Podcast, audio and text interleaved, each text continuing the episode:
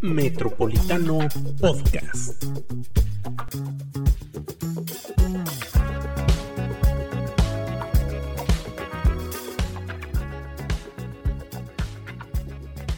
Estamos en una edición más de Metropolitano Podcast, un programa especial. Nos acompaña Lisette López Velarde. Hola, ¿cómo están? María Miranda Franco. Hola. Y tenemos como invitada a Daniela Solano, candidata a diputada local por el Distrito 18, por la coalición de Morena, Partido Nueva Alianza Aguascalientes y el PT. Eh, Daniela, bienvenida, ¿cómo estás? Hola, ¿qué tal? Muchísimas gracias y un saludo a toda la gente que nos está escuchando. ¿Qué, cuéntanos, Daniela, ¿cuáles son las colonias que comprenden tu distrito? Bueno, te voy a decir, el distrito 18 es el segundo más amplio del municipio eh, comprende mm, fundadores, eh, relicarios, reencuentro, todas las lomas, todos los arellanos, ciudad industrial, eh, Calpuli, una parte de Pilar Blanco, pirámides, Calvillito, las 12 comunidades, los Durón, los Parga, Duraznillo, este, Cotorina, Coyotes. Entonces es un distrito bien, bien amplio, por ejemplo, San Jorge, Paseos. Toda esa zona que digamos es una zona muy abandonada porque principalmente es zona popular y tiene también el tema rural. Entonces la gente que está en el campo desafortunadamente es un sector que está muy, muy relegado. ¿no? Allá se padecen muchísimos temas de servicios básicos, eh, principales, fundamentales, para que la gente pueda vivir con dignidad. Entonces, ahí es uno de los temas principales que vamos captando cuando vamos recorriendo las calles que han sido pues dejados, ¿no? Y, las zonas populares donde hay muchísimos problemas también que a lo mejor no son tanto del, del abandono en el mismo sentido que lo tiene en lo rural, pero sí es en el tema, por ejemplo, de, de salud, ¿no? de asuntos de incluso narcomenudeo, aunque no se habla mucho de eso, paracaidismo, eh, el tema de inseguridad, el tema del agua, que es algo que está muy efervescente en la ciudadanía, ¿no? uno de los principales problemas que encontramos en las calles. ¿Ya recorriste todo tu distrito? Mira, no te puedo decir, ya recorrí todo, es que es muy amplio, ¿no? Y eh, desafortunadamente los días que tenemos para recorrerlos, pues son pocos. Anteriormente, bueno, yo he estado participando en tres asociaciones civiles, entonces ya conocí algunos lugares. Sin embargo, no te puedo decir, ya conozco todo al 100. Pero hemos tratado de llegar a, a muchísimos lugares. Afortunadamente hemos conocido gente valiosa, gente que se ha sumado al proyecto y que nos está impulsando con, con su palabra a través de ellos en otros rincones que a lo mejor nosotros no alcanzamos a llegar. Daniela, ¿por qué Morena? Causó mucho, mucho escosor y, mucha controversia tu candidatura adentro y afuera de Morena. Mira, yo creo que cuando tú tienes un proyecto social, eh, es eso, es la gente. Al final del día es eso. No es un tema para mí tantísimo de los colores, sino es un tema de las personas. Sí, yo al final del día estoy, estuve buscando un, un espacio para poder ofrecerle a la gente un proyecto que yo considero que es mucho mejor de lo que hemos tenido hasta ahora. Y bueno, la gente me ha arropado, yo siento, de buena manera y creo que eso es lo principal. No, eh, ojalá fuera un tema de principios o de dogmas y doctrinas, pero la realidad es que no es así. ¿no? ¿Y cómo, cómo es el acercamiento con Morena? ¿Y, y, no lo pensaste? O sea, dijiste, eh, cuando te invitan a la mejor, ¿lo dudaste? ¿Cómo fue ese, ese tránsito? Fíjate que en ese momento, cuando yo estaba, siempre he participado ¿eh? desde hace mucho tiempo en asuntos políticos, desde la universidad, eh, a mí me gustó estar en temas de la federación, las sociedades de estudiantes, ahí en el 2011 yo tuve un tema con la rectoría que se hizo un, tema literalmente eh, internacional. Si la gente me googlea o lo revisa, Daniela Martínez Solano UAA, se va a dar cuenta desde entonces que, que yo estaba metida en estos asuntos. ¿no? vino hasta Amnistía Internacional Nacional a ofrecerme asilo político. Metí un amparo contra la universidad. Hubo marcha. ¿Por qué fue? todo. Porque mi hermana contendió para el Consejo Universitario y yo la estuve apoyando. Yo estudié Derecho, ella estaba en el centro de la construcción y entonces yo ya la ayudé el día del ejercicio democrático. Ahí hicimos algunas eh, evidencias o testigos de algunos actos de abuso o, eh, y pues sí, de oficiales, ¿no? Oficialistas de la planilla que estaba ahí en ese momento y se documentó y entonces se metió la incidencia, los recursos, tarara. Al término de unos días me llegó a mi casa el, pues ya el escrito donde me suspendían por el término de seis meses y sus argumentos eran básicamente porque yo había dicho unos dichos en Facebook eh, denunciando mm. los actos de, abuso y de corrupción. Y este porque yo estaba transitando en, en, un centro que no era el centro que era mío que es absurdo. Y este y el tema de asociación porque pues me reunía con personas. Entonces estás hablando que estaban yendo en contra de los principios rectores fundamentales base creadora de la universidad que además son garantías eh, individuales universales entonces, pues desde luego que cuando se planteó eso con, con, mis profesores, con todos mis amigos, colegas, este, y con gente de ciencia política, pues hicimos todo un tema, ¿no? Y afortunadamente hubo micrófonos, hubo palabras, hubo este, plumazos que me ayudaron a llegar a literalmente a otros rincones. Eh, tenía amigos en Australia, en España, en Chile, Argentina y me mandaban, güey, eres tú. y yo, sí soy. Entonces, a partir de ahí se hizo muy grande. Ahí, en ese momento me habían ofrecido ya diputaciones, pero yo dije, ¿sabes qué? Yo no me siento preparada en ese momento, hace 11 años, para contender un puesto así, porque estás hablando que tú determinas la vida a veces de muchísimas personas. Tus eh, opiniones, determinaciones, trabajo, Tus acciones, impacta en la vida de muchísimas personas. Yo en ese momento dije, no, no porque no me siento lista. ¿Qué partidos se te habían acercado en ese momento? En ese momento se me había ofrecido, creo que fue el PRI el que me ofreció. Fuera cuando estaba Morena, también me ofreció Morena en ese momento. Este, Morena, pero Zacatecas, sino aquí, ya. Zacatecas. Y este, ¿cuál otro fue? Eh, y Convergencia, bueno, en su momento. Ajá. Era ya Movimiento Ciudadano, no me acuerdo. Pero era en ese momento en la transición, creo que ya era Movimiento. ¿Y ahora cómo, cómo se da este nuevo acercamiento? Sí, bueno, eh, cuando pasa todo esto, yo creo que mucha gente que está en el, en el tema político se dio cuenta que yo estaba buscando la oportunidad eh, y me empezaron a hablar literalmente de todo, no digo de todos, pero me hablaron como de seis partidos. Entonces me senté en la mesa para platicar con todos, conocer a la gente y, este, y al final del día, pues yo tuve un acercamiento con un amigo igual de la federación y él me contactó con Héctor Quiroz del PT, nos sentamos, platicamos y, eh, y ahí llegamos pues a acuerdo. ¿No? Y ya luego, justamente y sin, sin planearlo, ¿eh? me habló Arturo Ávila y me dijo, ¿dónde andas? Y yo, pues ando por acá, hay que vernos, nos sentamos, platicamos y, y le dije, mira, la única garantía que vas a tener conmigo es que yo voy a seguir hablando. Sí, o sea, para mí lo que está bien está bien, lo que está mal está mal.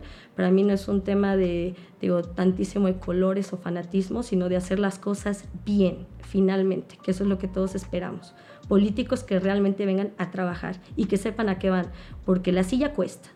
Entonces, eso es lo, más importante, lo que yo le vengo a ofrecer a, la gente.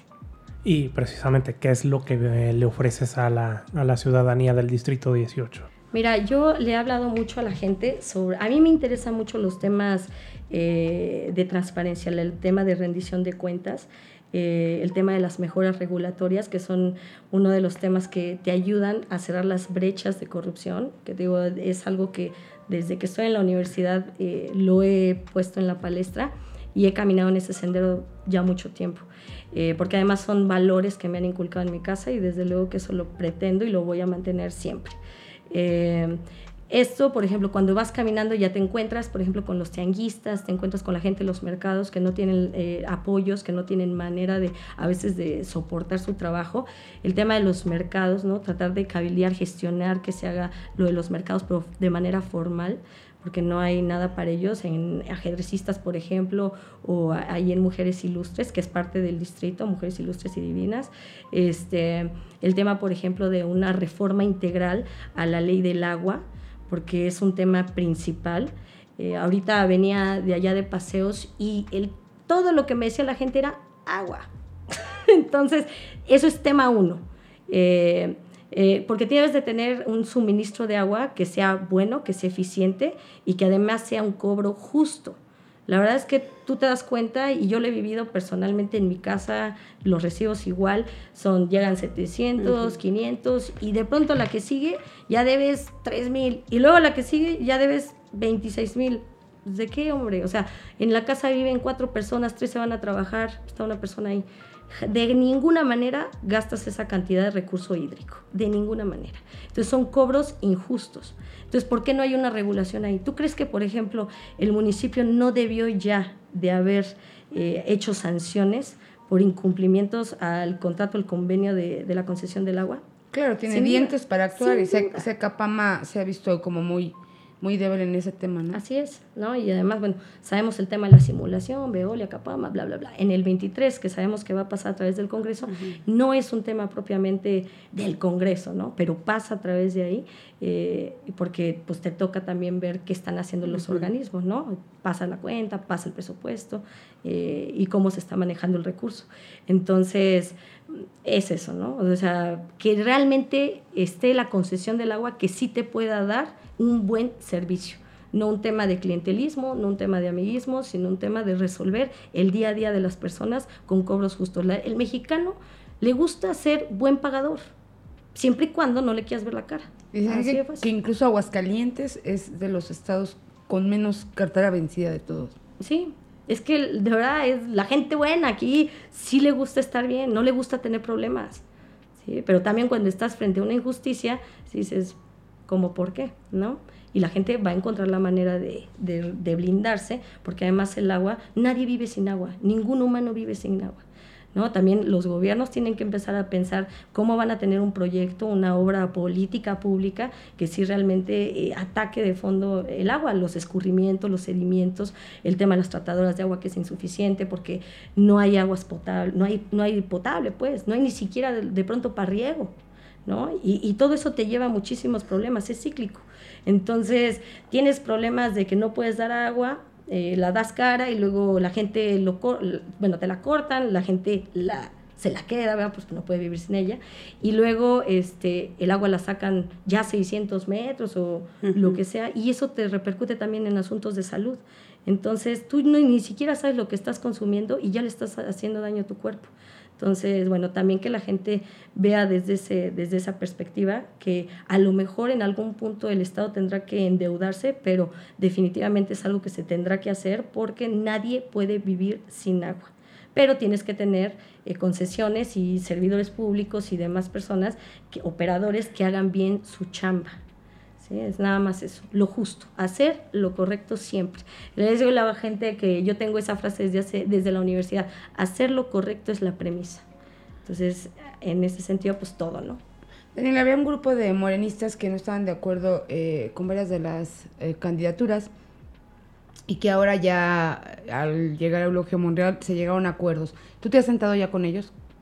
Fíjate que he hablado con algunas personas, no diría que con todos los fundadores, pero sí he hablado con algunos y me han recibido muy bien, ¿eh?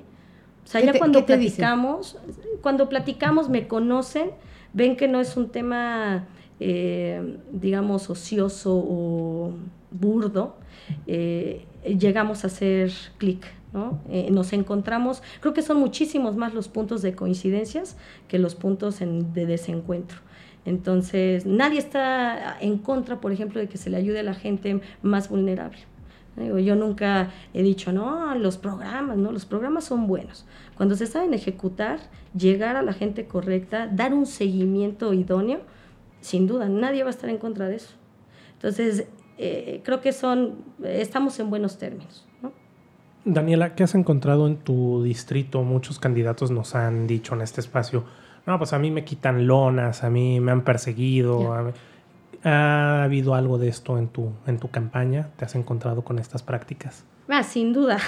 Creo que justo veníamos hablando en el camino este, con, con, con mi amigo que es, es, desafortunado que no podamos tener una competencia sana y limpia. No es como que alguien yo vaya y quite lonas y quite. No, no, no. Eso no sucede. El que gana, gana, pero que gane a la buena. ¿Sí? Entonces acá en mi distrito, sí, eh, me, me pongo una lona y a los dos días ya no está. es increíble, ¿no? Además, digo, eso te cuesta dinero, porque nadie las está quitando de a gratis, ¿ves? Entonces, eh, quitan lonas, amedrentan gente. Si, por ejemplo, yo tengo alguna reunión, estoy este, con la gente, eh, estoy en tocatocas, hay gente tomándome fotos. Ayer precisamente ¿Y de quién en particular? Yo diría, a mí lo que me dicen la gente que, que está ahí en el distrito, ellos me dicen, panista. Esto es panista. Ah, bueno, está bien, te están grabando. Ok, está bien. Digo, tampoco es como que me vaya a amedrentar. Pues, si yo estoy transitando, estoy recorriendo las calles, ¿qué? ¿cuál es el problema? ¿Y cómo te sientes tú en, ya en el distrito de cara ya a las elecciones? Yo me siento muy bien acogida por la gente que he conocido y te lo digo honestamente. Yo creo que del 10, eh, de 10 casas que puedo haber tocado, lo ponemos a 100%, este, 10, 8, 8 han sido, vamos, así, Ahora, eso no quiere decir que sea reflejado en la urna, ¿eh? eso es otra cosa.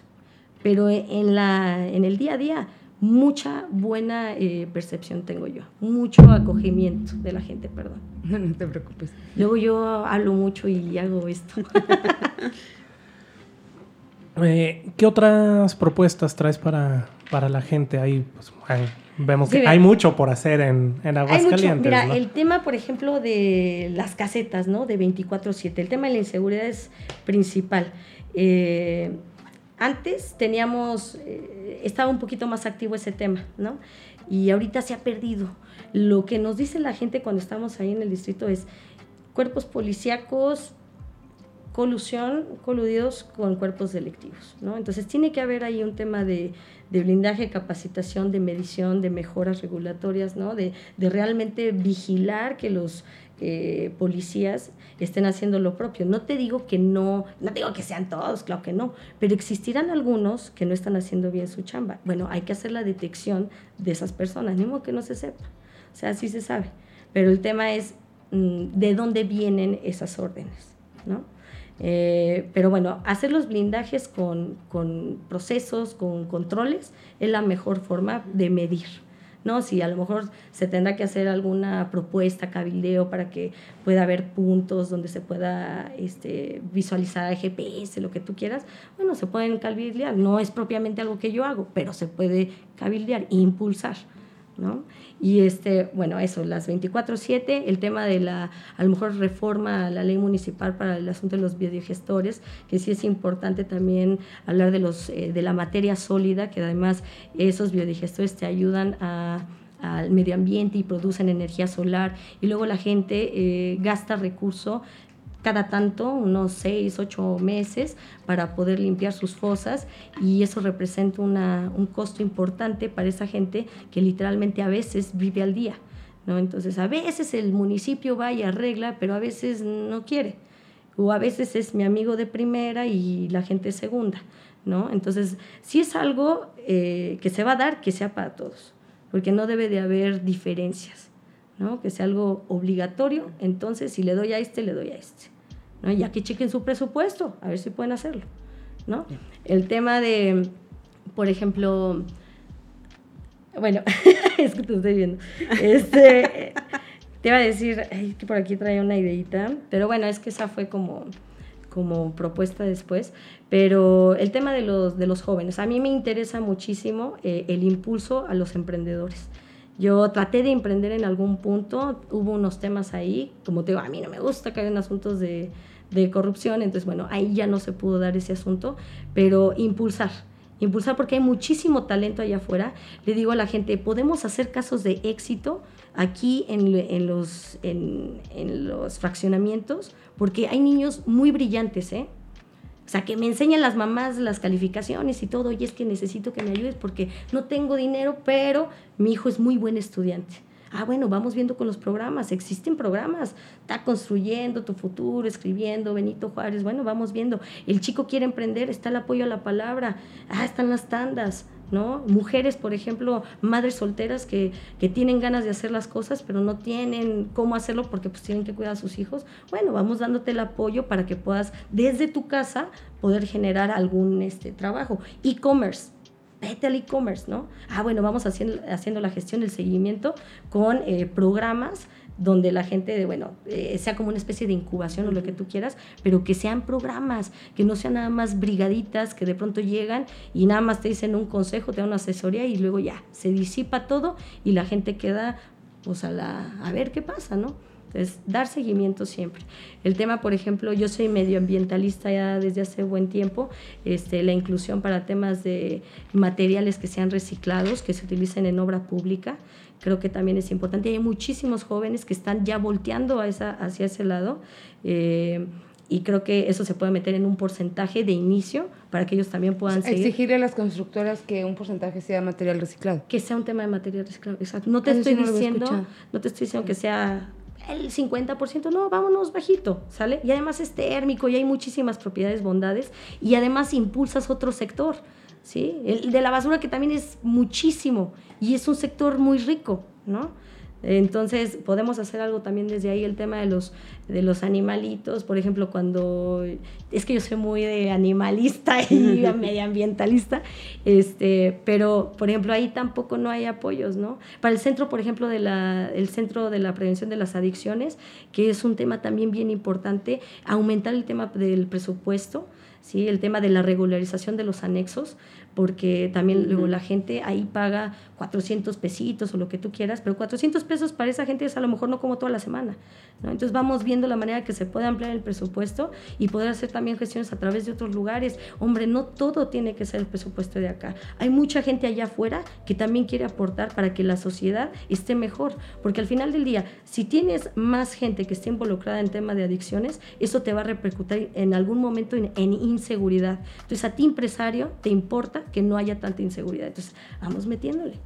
Hay mucha gente que sí quiere. ¿eh? Ahorita yo en el camino me he encontrado con muchos empresarios que me dicen, yo te echo la mano, y acá, ¿y a, costo de qué? Nada, solamente que las cosas se hagan. Daniela, finalmente ya para concluir, porque se nos está acabando el tiempo, un mensaje que quieras darle a la ciudadanía del Distrito 18. Yo lo que le digo a la gente es que le permitamos eh, a la generación que lleguen mejores personas, mejor oferta política, que, que me permitan o nos permitan demostrar con trabajo que sí se pueden hacer mejor las cosas, que no tenemos que seguir empeñados con los caciques tal vez de la política y que pues finalmente es un tema de dignidad, ¿no? Es un tema de convicciones. México ya no aguanta políticos de esa calidad. Eh, han sido, no todos, pero han sido poco eficientes. Yo creo que si hiciéramos una correlación eh, del desempeño con la nómina o lo que nos cuesta, creo que nos quedan debiendo muchísimo. Entonces es eso, dignificación y que la gente nos dé la oportunidad de demostrarles y que se venga por fin finalmente una sacudida de bases. Pues muchas gracias Daniela Solano, candidata al diputada local por el distrito 18. Muchas gracias. Muchas gracias a ustedes y a todos. Metropolitano Podcast.